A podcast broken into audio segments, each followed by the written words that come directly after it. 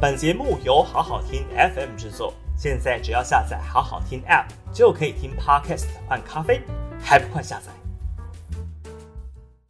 好好听 FM 的朋友，大家好，我是平秀玲。六月三十号的今日评评里哦，我们来谈谈呢、哦、这个缠讼多年的猎雷舰弊案呢、那这个庆富造船厂的陈庆富，终于是二十五年判刑定谳。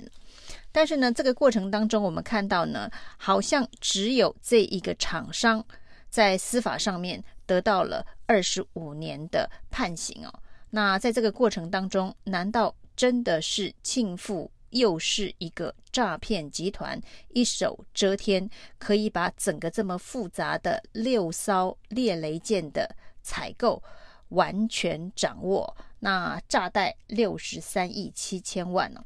那诈贷这么多钱，但是我们看到呢，这个二十五年定谳，他被判罚的罚金是一亿零五百万呢。如果他诈得了六十三亿，结果呢，罚金只有一亿零五百万哦，显然是一个还蛮划算的生意。虽然他被判了二十五年的刑期啊，那整个过程当中，我们可以看到了这个弊案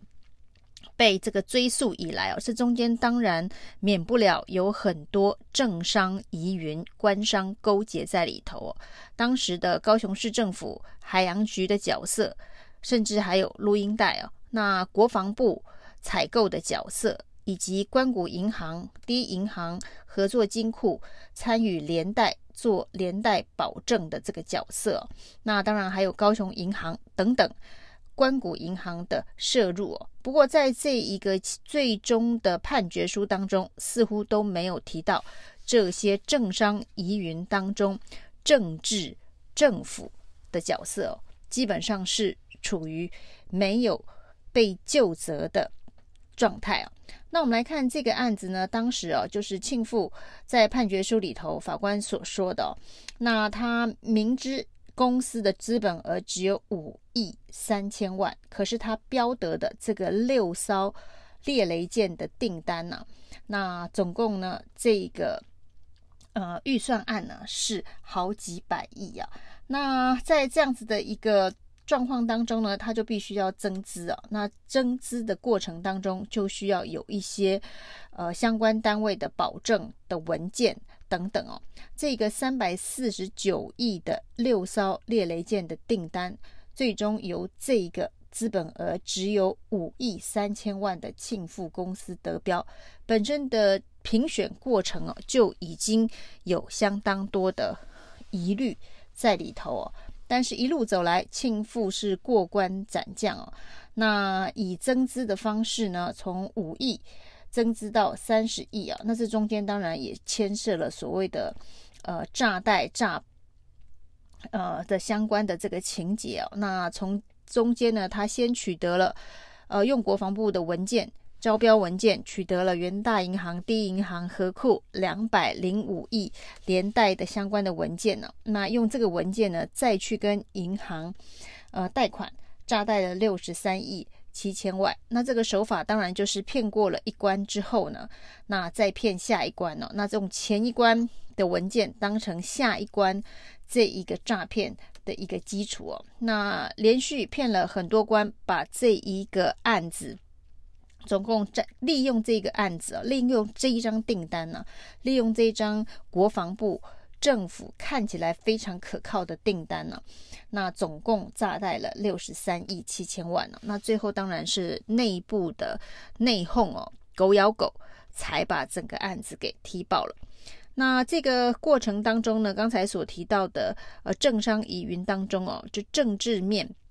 似乎没有在司法追诉的呃重点范围内啊。那我们现在看到陈庆富被判二十五年，似乎是相当重的一个刑期，但是果然是只有厂商有事哦。听到这样子的一个版本哦，大家是不是对跟最近的黑心快筛事件其实很接近哦？用一个明显不符合常理的低资本额的公司哦，那当然猎雷舰是三百四十九亿的订单，所以呢，它的资本额五亿，大家觉得落差非常的大哦，到底有没有能力接这样子一个订单？但是它还是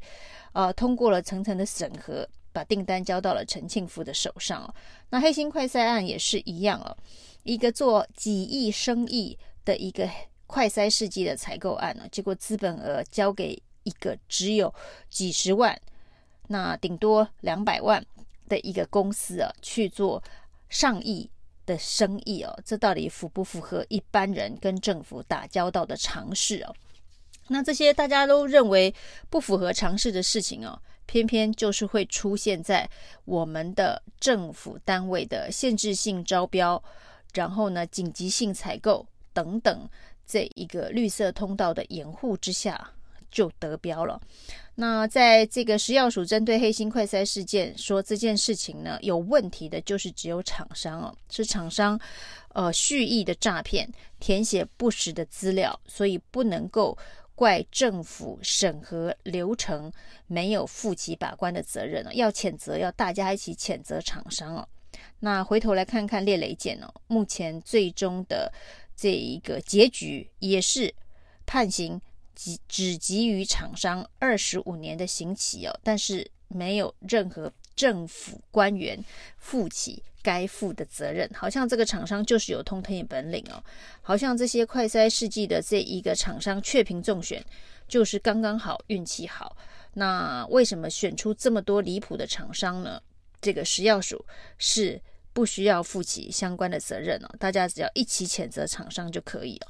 那在这个列雷舰的庆富案当中呢，他的这个陈庆富的儿子陈伟志哦，甚至还弃保潜逃。那理论上他应该要每天去这一个警察局报到，结果他很多天没去签到了，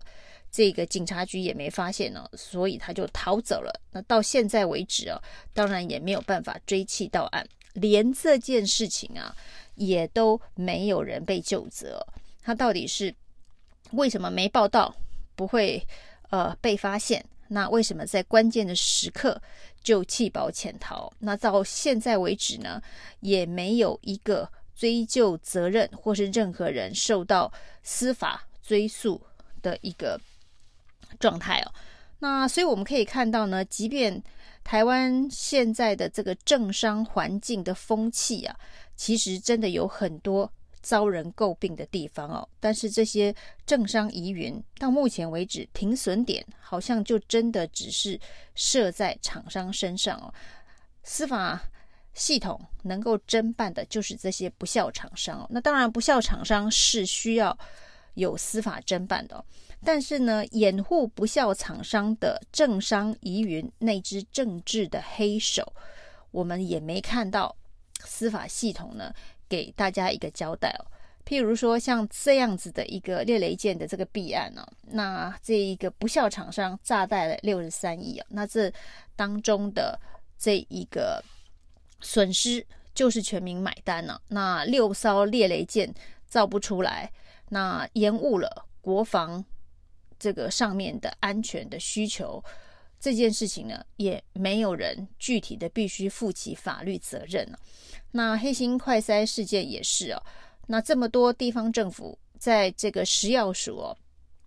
怠于职守，即便有人吹哨检举之后呢，他也不主动的呃开始侦办处理，让这些地方政府以及呢这一个各级的机关采购了这么多的黑心快筛哦，那所以这个高雄市政府现在可能要亏空。好几千万，这你说要跟一个资本额只有几十万的公司求偿，这钱能够要得回来吗？那台中台中市政府也是一样哦。那所以这些预算，这些被黑心厂商诈骗，而这个食药署呃通融的这些黑心厂商哦，那所造成的亏损，所造成的呆账啊，就是全民买单。那全民呢，在买单之后。这一个政府机关却不需要有人负起责任哦，因为一切的责任，照现在政府机关的施政逻辑啊，那都是厂商必须负责，政府没有责任、啊。那监察院当然现在也是功能不彰啊，那连行政调查、行政弹劾可能都。不会有进一步的这个动作，那司法追诉就更不用说了。所以呢，即便政商关系疑云重重哦。目前为止哦，台湾的这一个环境，司法环境哦，似乎呢是有画一条呃看不清楚的线呢、啊。那这个线呢，就是最不急症，先办伤再说。办了伤，感觉像是给民众一个交代哦，但是呢，背后所造成的这个损失哦，不管是金钱上的损失，或是政策无法推动所造成的一个国家发展的这个损失哦，只能全民自己承担，而不需要由政府、政治人物来负起责任呢、以上是今天的评评理，谢谢收听。